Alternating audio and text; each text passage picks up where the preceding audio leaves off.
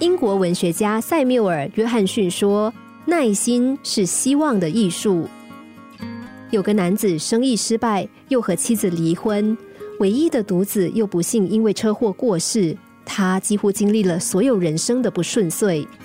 好几年来，他始终没有办法摆脱心中的沮丧，于是他便到山中的某间禅寺小住，希望幽静的环境能够让他平复心情。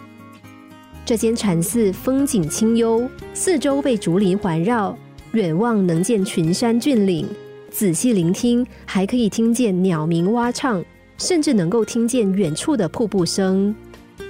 尽管环境如此优美，但是男子住了几个月，烦恼还是如影随形。更让他觉得奇怪的是，老禅师始终没有和他说些什么，更不要说对他加以开示了。某天夜晚，山区突然下起暴雨。一向惜字如金的老禅师突然走到男子的身边，对他说：“你到外面看看，告诉我你看见什么，听见什么。”男子到外头转了一圈，回到禅寺后，禅师问他：“你有看到竹林山巅吗？”男子回答：“没有，太黑了，我什么都看不到。”那你有听到瀑布声吗？没有，我只听到雨声，所以什么都没有吗？是的，禅师微笑着说：“不，不是什么都没有，外头有竹林、群山、瀑布，其实一切都在。”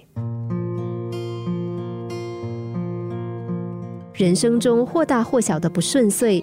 就好像笼罩我们的黑暗和暴雨，让我们什么都看不见、听不见，误以为身边除了绝望还是绝望。其实哪里是烦恼缠着我们呢？是我们自己一直不肯放下烦恼。当你感觉沮丧、感觉到烦恼来袭时，不妨想一想“其实一切都在”这句话吧。虽然放下烦恼并不容易，但是只要我们沉得住气。多给自己一点时间，一定会有摆脱苦恼的一天。